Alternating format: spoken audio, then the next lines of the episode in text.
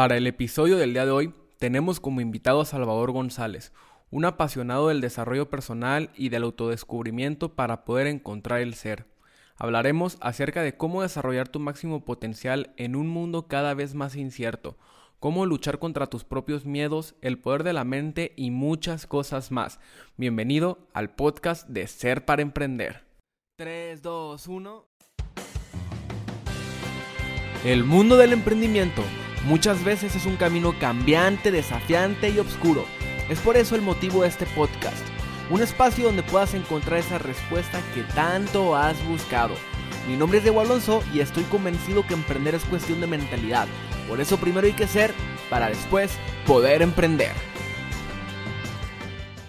¿Qué tal? ¿Cómo están? Espero se encuentren de maravilla. Estoy muy emocionado ya que es el primer podcast que vamos a grabar después de unos cuantos cafés que nos tomamos, ya decidimos ponernos en marcha y, estoy emocionadísimo porque voy a tener una persona que estimo mucho, respeto mucho y pues bueno, les quiero presentar a, a, Chavita. Chavita, para que te presentes quién eres, qué es lo que haces. Ahora sí que todos te conozcan. Hola, mi Diego, muchas gracias por la invitación. De verdad que es un placer para mí estar aquí con un gran maestro que constantemente me está enseñando muchas cosas. Gracias, Diego, de verdad. me llamo Salvador González y me dedico a dar clases de meditación. Tengo varios años eh, que me introduje en la práctica de meditación y constantemente estoy explorando cómo aplicarla en mi vida y cómo poder compartirla con otras personas para este proceso de autodescubrimiento, de poder ser.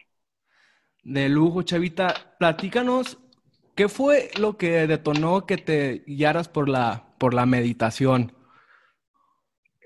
Lo que hizo que me guiara por la meditación, pues fue que me encontré con muchos temas de ansiedad, con muchos temas de no sentirme muy cómodo conmigo mismo y darme cuenta que no tenía las herramientas emocionales para poder salir adelante. Y entre esa búsqueda espiritual, psicológica, de poder entender o poder encontrar algo que me pudiera ayudar, di con la meditación, di con el budismo y di con este método que me ha ayudado muchísimo. Ahorita que mencionaste cómo, eh, cómo fue tu proceso de transformación para ahora sí que poder llegar a animarte a hacer lo que estás haciendo, ya que muy pocas personas se atreven a, a ir por su, por su pasión y lo que realmente les, les gusta.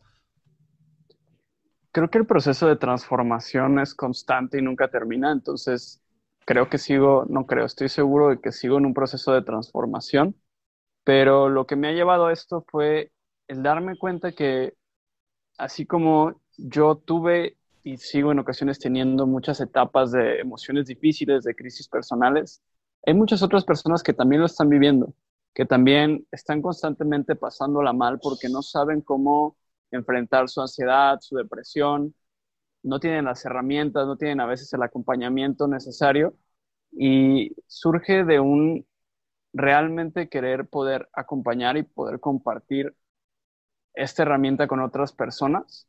Ok. De una forma más desinteresada. Eh, ¿Qué fue lo que te, ahora sí que lo que te impulsó a pararte frente a una cámara y decir, ¿saben qué? Aquí estoy yo y esto es lo que hago y pues bienvenidos. Esa es una gran pregunta. Eh, yo creo que el amor a la comunicación, que es esto que compartimos tú y yo, Diego. El saber que con nuestra voz, con nuestros movimientos, con quién somos, podemos expresar muchísimas cosas y que esto que podemos expresar con esa manera muy única y muy especial que, tenemos, que tengo, es lo que puede hacer que despierten otras personas el interés de querer también acceder a este tipo de información, este tipo de herramientas. Entonces, surge la motivación de ahí, del querer compartir. En Ser para Emprender, estoy, ya, ya hemos platicado en los cafés que hemos tomado, que yo creo que emprender es cuestión de 100% mentalidad y muchas personas eh, no lo ven de esa manera y únicamente quieren transaccionar, pero estoy seguro que esto está cambiando. Para ti, ¿qué es la mente? Pues primero me gustaría empezar por una definición de lo que es la mente, de cómo la veo yo, que es una visión budista. Y desde el budismo la mente no solamente es el cerebro, la mente es toda la forma con la cual percibimos el mundo, es como un sistema operativo. Entonces es la percepción que tenemos de las cosas y es lo que nos ayuda a poder emprender, a poder sacar adelante un proyecto, a poder transformarnos, a poder compartir, o lo que al contrario nos hace estar limitados, eh, frustrados, sin, sin la percepción de que tenemos la capacidad de hacer las cosas. Y justamente la meditación, su, su acción principal es entrenar la mente, entrenarla para que se alinee a lo que nosotros queremos, porque normalmente nuestra mente está volando entre mil cosas y nuestra mente está muy condicionada por lo que nos pasó en la infancia, por nuestra familia, por nuestra sociedad. Entonces, creo que muchas personas que no se animan a emprender o a dar un paso más, y que es parte también de las otras preguntas que me habías hecho sobre dónde ocurre la transformación, pues es por una mente limitante, es por una mente que no te permite salir adelante. Y la forma en la que podemos transformar esta mente es, por un lado, a través de prácticas contemplativas, que puede ser la meditación, puede ser la reflexión, el discernimiento. El, primero que nada, identificar qué es mi mente o qué cosas creo del mundo. Y una vez que podemos reconocer qué cosas creemos del mundo, podemos empezar a modificar esas creencias para que vayan de acuerdo al objetivo que queremos lograr. Muy buena, buena respuesta, mi chavita. Ya me dejaste pensando. Eh, con base a lo que me estás diciendo, eh, hoy en día siento que hay muchas personas que, que, se sienten perdidas y van en piloto automático sin un propósito ¿Tú cuál crees que sea el camino o los caminos para poder encontrarte con, tu propósito? Esa también es una pregunta muy, muy compleja. Yo creo que el camino para encontrar tu propósito depende de cada persona, depende de lo que a cada persona le haga sentido en la vida. Porque, por ejemplo, sé que el camino que yo estoy tomando de un acto más contemplativo para llegar a estas respuestas es un camino que para otras personas con una personalidad tal vez más activa, más movida, sea un camino que no sea muy válido, que no les pueda ser de utilidad.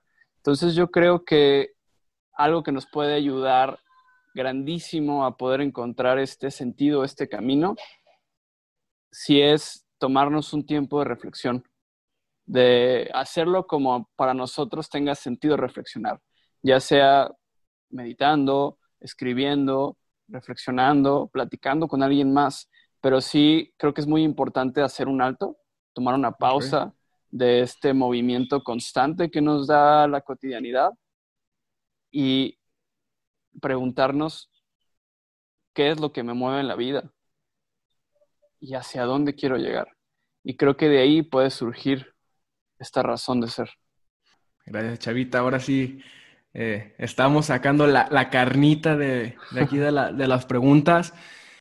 La otra vez, ¿te acuerdas que estábamos en el café y, hablamos del mindfulness? Pero ah, de hecho, gracias a esa pregunta, se me ocurrió eh, que teníamos que grabar un podcast y compartirle a las personas eh, la respuesta. Y quiero que me platiques qué significa y cómo una persona en su día a día lo puede llegar a implementar. Mindfulness, si lo traducimos literalmente al español, quiere decir mente plena. Y el mindfulness es una técnica de meditación del budismo que en sí es una parte del proceso meditativo.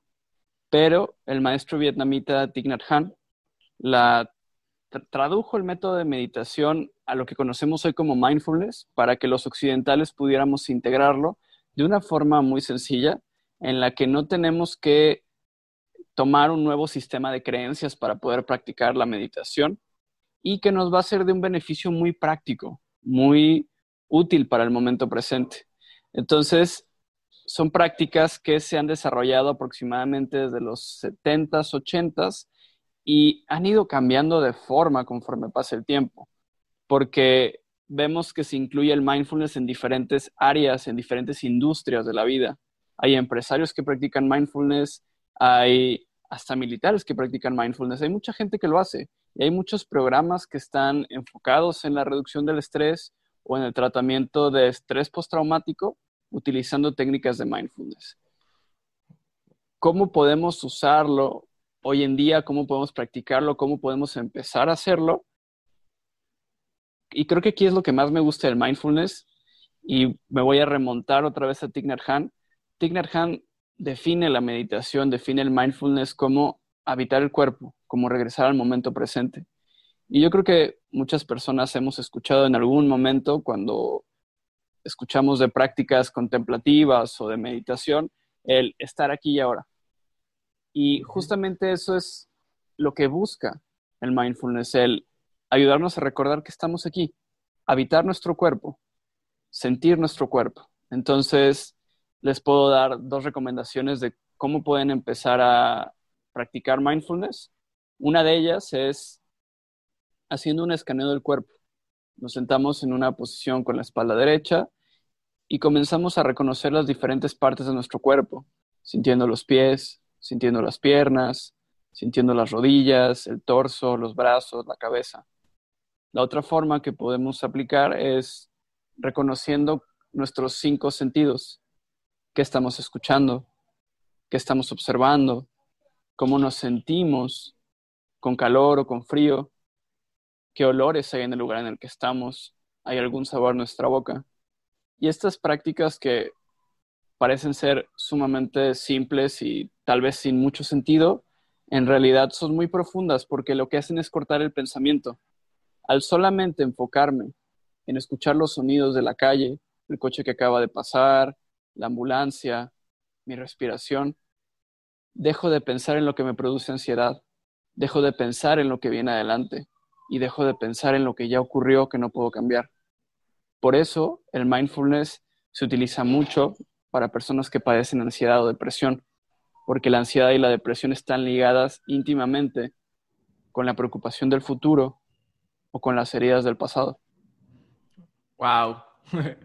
Sin palabras, chavita. Sin palabras. Yo creo que también es otro aspecto que tenemos que, ponernos a, pensar. Y, y, creo que también va de la mano con el ser, ¿no? Estar aquí y ahora. Y para ti, ¿qué significa el ser? Esa es una gran pregunta también que, sigo descubriendo constantemente. Creo que no puedo tener una respuesta muy clara porque el ser se va descubriendo a sí mismo conforme vivimos más experiencias, conforme nos vamos abriendo otras cosas. Pero si lo tuviera que definir en este momento, yo diría que el ser es la esencia de cada quien. Es esa parte, esa identidad que no cambia, que siempre ha sido la misma y que vamos descubriendo como un escultor que va picando la piedra siento que eso es el ser, el irnos quitando todas esas cosas que nos limitan, todas esas cosas que no nos permiten brillar y sacar todo el potencial que tenemos.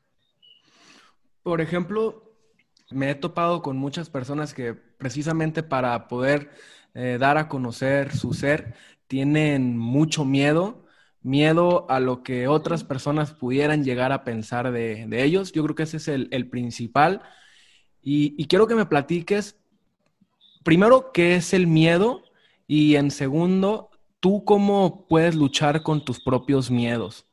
Buena pregunta también. Pues yo diría que el miedo es las creencias que tenemos de algo, o sea, la falta de realidad. Porque cuando hacemos las cosas sin pensarlas o sin permitir que el, pensamiento nos nuble el juicio, creo que el miedo no existe. Cuando estamos presentes, el miedo no existe. Entonces, yo diría que el miedo son estas ilusiones o estas percepciones erróneas que tenemos de algo negativo que nos puede pasar. Y yo cambiaría el luchar con el miedo a aprender a estar presentes con el miedo, porque creo que muchas veces visualizamos estos miedos como monstruos enormes y me recuerda mucho esta canción de Nacha Pop de Lucha de Gigantes. que sí, ¿no? Los vemos como monstruos, pero a final de cuentas son monstruos de papel, pues, o sea, no existen. Y creo que lo que más miedo nos da es sentir miedo, pero una vez que nos permitimos estar presentes con ese miedo y sentir esa incomodidad, ese temblor interno, podemos superarlo porque ya estuvimos ahí, ya lo conocemos. Y justo eso es la meditación, poder familiarizarnos con esas cosas que nos hacen sentir incómodos, incómodas, y darnos cuenta que no nos van a matar, que no nos están imposibilitando, que son solo barreras mentales. Ok, y ahora la pregunta del millón. Salvador González, ¿cómo lucha contra sus propios miedos? Así, tal cual. O sea, me siento, cuando percibo un miedo muy grande o algo que me produce ansiedad, me siento en mi postura de meditación, que por cierto no tiene que ser en flor de loto o en alguna postura ahí medio acrobática. me, siento en una silla con mi espalda derecha y empiezo a respirar. Y solamente observo esa emoción de miedo. Y observar no me refiero a verla, sino a experimentarla con cada fibra de mi cuerpo, con cada célula.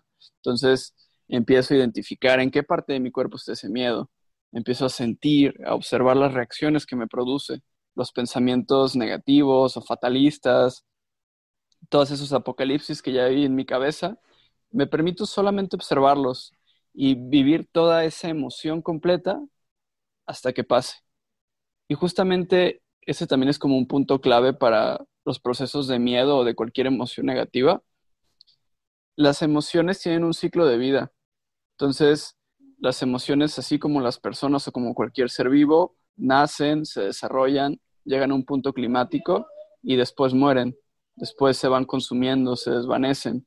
Entonces, cuando nosotros, nosotras, no permitimos que se dé ese ciclo y empezamos a pensar en escenarios más fatalistas y empezamos a adornar ese miedo, estamos impidiendo que se disuelva y es como hacer un miedo muy grande, muy obeso, ¿no? O sea, realmente abarca todo el espacio y luego es un rollo soltarlo porque tenemos que dejar que se vaya desvaneciendo desde toda esa bola de nieve que hicimos. Pero si solamente lo dejáramos ser, si solamente lo observáramos, si solamente estuviéramos ahí presentes, el miedo se desvanecería y nos daríamos cuenta que no hay nada. Wow. Wow. wow. Ahorita, Chava, mencionaste que no necesariamente para meditar necesitas hacer ciertas posturas. Eh, quiero que me platiques eh, qué significa eso. Y ya había escuchado anteriormente que no necesariamente tienes que hacer eh, precisamente pues, ciertas posturas para poder meditar. Puedes meditar casi, casi lavando los platos, pero no entiendo cómo es que se puede llegar a, a ese grado. Gran pregunta. Eh, mencionaba lo de la postura justamente porque creo que una concepción muy errónea es que para meditar necesitamos ser muy flexibles y estar en posiciones muy complicadas durante mucho tiempo, o sea, como algo de mucho sufrimiento. Y eso que mencionabas ahorita, la realidad es que podemos meditar en cualquier momento. Y esa es una de las intenciones finales de la meditación, que puedas dejar de hacer meditación porque estás en estado meditativo. ¿Y esto qué quiere decir? O sea, sí es necesaria una práctica de meditación sentado, porque ahí es en donde desarrollas esta capacidad de reflexión, de observación, de relajación. Pero la idea es llevar ese estado de presencia, de plenitud, a, todo el momento, a todos los momentos de tu día. Entonces, si estás lavando los platos, solo lavar los platos, no pensar en qué va a pasar en el futuro, qué va a pasar después de que lave los platos, qué me voy a comer al rato, solamente lavar los platos si salimos a caminar, solamente caminar, sentir nuestros pies. Si estamos chambeando, si estamos desarrollando alguna idea, solamente estar en eso. Eso es meditación. Realmente meditación no es un estado en el que flotamos y se desvanece el cuerpo y nos viajamos a otros universos. O sea, ese son otro tipo de experiencias, pero no es meditación como tal. Es como vivir parte en el presente, ¿no? Justamente, es vivir plenamente en el presente. Hay personas que vienen cargando con el pasado, con las historias que se cuentan y todos sus, eh, ahora sí que como dicen, sus demonios. Eh, ¿Cómo puedes luchar con esas historias para poder eh, sacarles el máximo provecho hacia un mejor futuro? Yo creo que primero que nada, y esto también es una cosa que es súper importante decir, la meditación es una gran herramienta, pero hay ciertos procesos, ciertas heridas, ciertos traumas que es súper importante trabajar con alguien más que nos pueda dar un acompañamiento profesional, con un terapeuta, con un psicólogo, con un psiquiatra.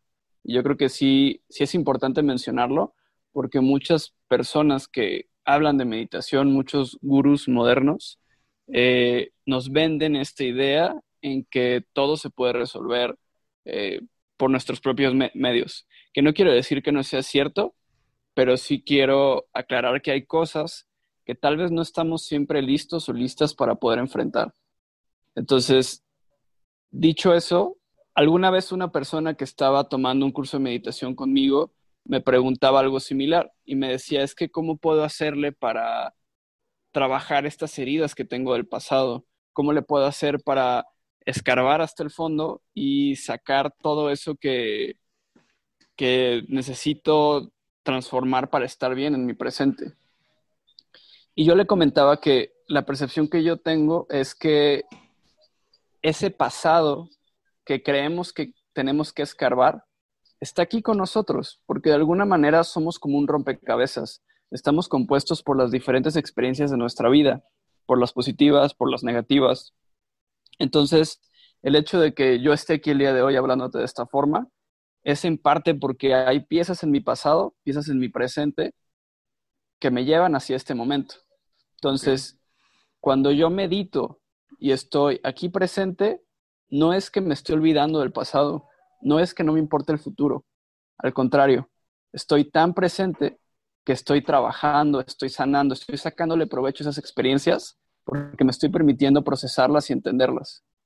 Ahorita mencionaste que, efectivamente tienes que aprender a vivir con, lo que, con, tus historias del pasado y, y, verles el lado, el lado positivo. Eh, otra de las eh, principales eh, razones por las cuales las personas les da miedo dar un paso hacia adelante es por lo que las personas puedan llegar a, pensar de, ellos. Por medio de la meditación, ¿cómo puedes llegar a, controlar ese tipo de, pensamientos? Buena pregunta. Yo también volvería aquí como a cambiar la palabra controlar, porque la meditación justamente va a lo contrario, a soltar el control, porque lo que nos genera esa ansiedad de lo que pueden pensar los demás justamente es la necesidad de control. Cuando yo quiero controlar lo que las personas van a decir de mí, lo que las personas van a pensar y cómo van a reaccionar, estoy queriendo eh, manipular una situación que no puedo manipular, porque yo no sé qué va a pasar adentro de cada persona. Entonces, cada vez que yo quiero controlar lo que otras personas van a reaccionar sobre lo que yo hago, estoy metiéndome en un estado de ansiedad, estoy metiéndome en un miedo, en una ilusión. Lo que podemos hacer con la meditación, primero que nada, es reconocer eso que estoy sintiendo, porque eso es algo bien loco.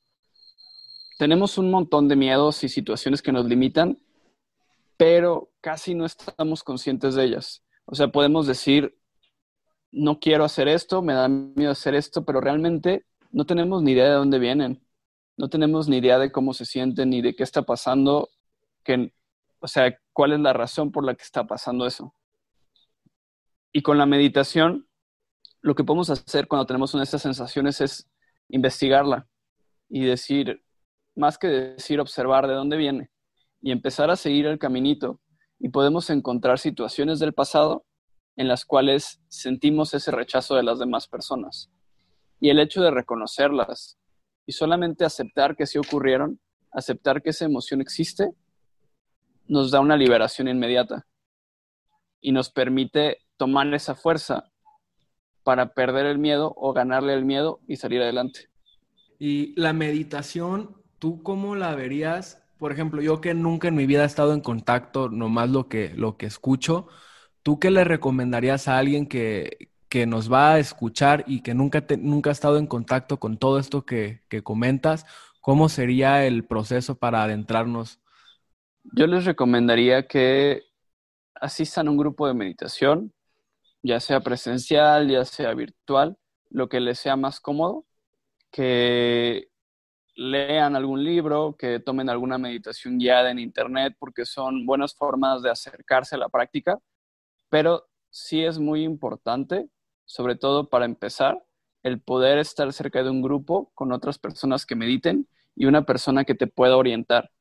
Porque como la meditación no es algo que podemos medir, no es algo que podemos graficar, que podemos eh, saber si los resultados que estamos obteniendo son buenos o malos, es muy fácil que nos desmotivemos, es muy fácil que nos confundamos, que nos sintamos perdidos porque no estamos seguros si lo estamos haciendo bien, si estamos logrando o no estamos logrando. Y la ayuda de un grupo y de un maestro nos ayuda mucho a generar la disciplina o el hábito de hacerlo y además poder medir y poder saber cómo seguir haciéndolo. ¿A qué le recomendarías a alguien que se distrae muy fácil, pero que quiere empezar con todos estos nuevos conceptos? Sí, le recomendaría ir definitivamente a una clase presencial y sobre todo estar yendo constantemente lo más que pueda, porque estando con otras personas, claro que también te distraes, pero como ves a más personas haciendo lo mismo, eh, es más fácil que te vayas llevando a tú también estar ahí, aunque no lo estés sintiendo al principio. Y te ayuda muchísimo a, a no desesperarte y a no distraerte tanto por, de alguna manera, como este compromiso social de ver a otras personas también sentadas con los ojos cerrados y en silencio. Muy bien, mi chavita, pues creo que las preguntas que ya tenía para ti ya, las resolviste, me dejaste pensando en, en muchas cosas. Y bueno, pues yo creo que para finalizar, algo con lo que quieras concluir, ¿tú qué le recomendarías a las personas que, quieren vivir de, su pasión, pero les da miedo dar ese, ese paso?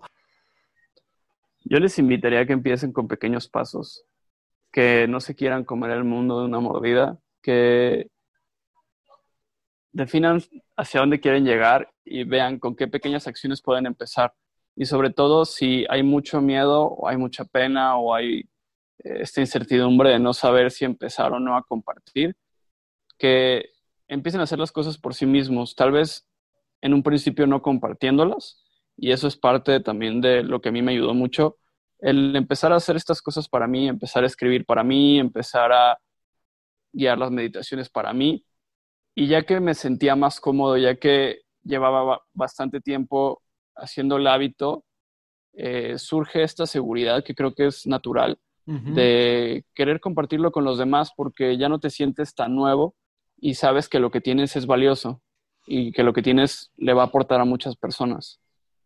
Definitivamente, mi chavita. Y pues bueno, para, para concluir, eh, una pregunta que, que, tú tengas hacia mí, que quieras que te, que te responda, alguna inquietud, duda. esta está buena. ¿Cuál fue para ti el momento más difícil a la hora de emprender? El momento más difícil para mí, yo creo que han sido varios, de hecho muchos. En la vida del, emprendedor tienes, llegas a, tener tantos proyectos, tantas este, visiones, que pues al final de cuentas eh, tú tienes una idea, pero pues la idea va cambiando con el paso del, con el paso del tiempo no te enamores de esa idea y, sepas que esa idea puede cambiar de forma, de colores.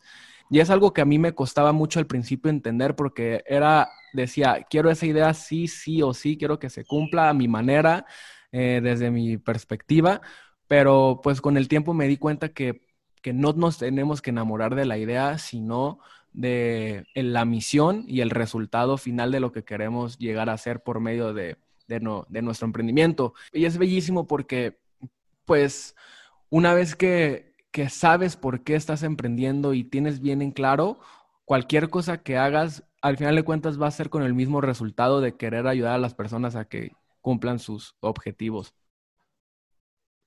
Muchas gracias. Sí, mi chavita, pues yo creo que pues salió, salió bastante bien el, el primer podcast. Eh, fue un gustazo haberte tenido por aquí y ya lo vamos a dejar para la eternidad. Y pues las personas que si te quieren eh, estar en contacto contigo, voy a dejar tu, tu, link, tus datos, para que se adentren porque pues realmente ya te escucharon hablar, ya saben lo que traes y la verdad es muy, muy interesante y yo siempre te lo he dicho y es por eso que fuiste de los primeros, el primero que, que invité porque estoy seguro de que estás haciéndolo con toda la pasión y, pues es algo que agradecer. Y pues bueno, mi chavita, pues muchas gracias por, por haber aceptado la invitación. Ya sabes que vamos a hacer cosas, cosas grandes.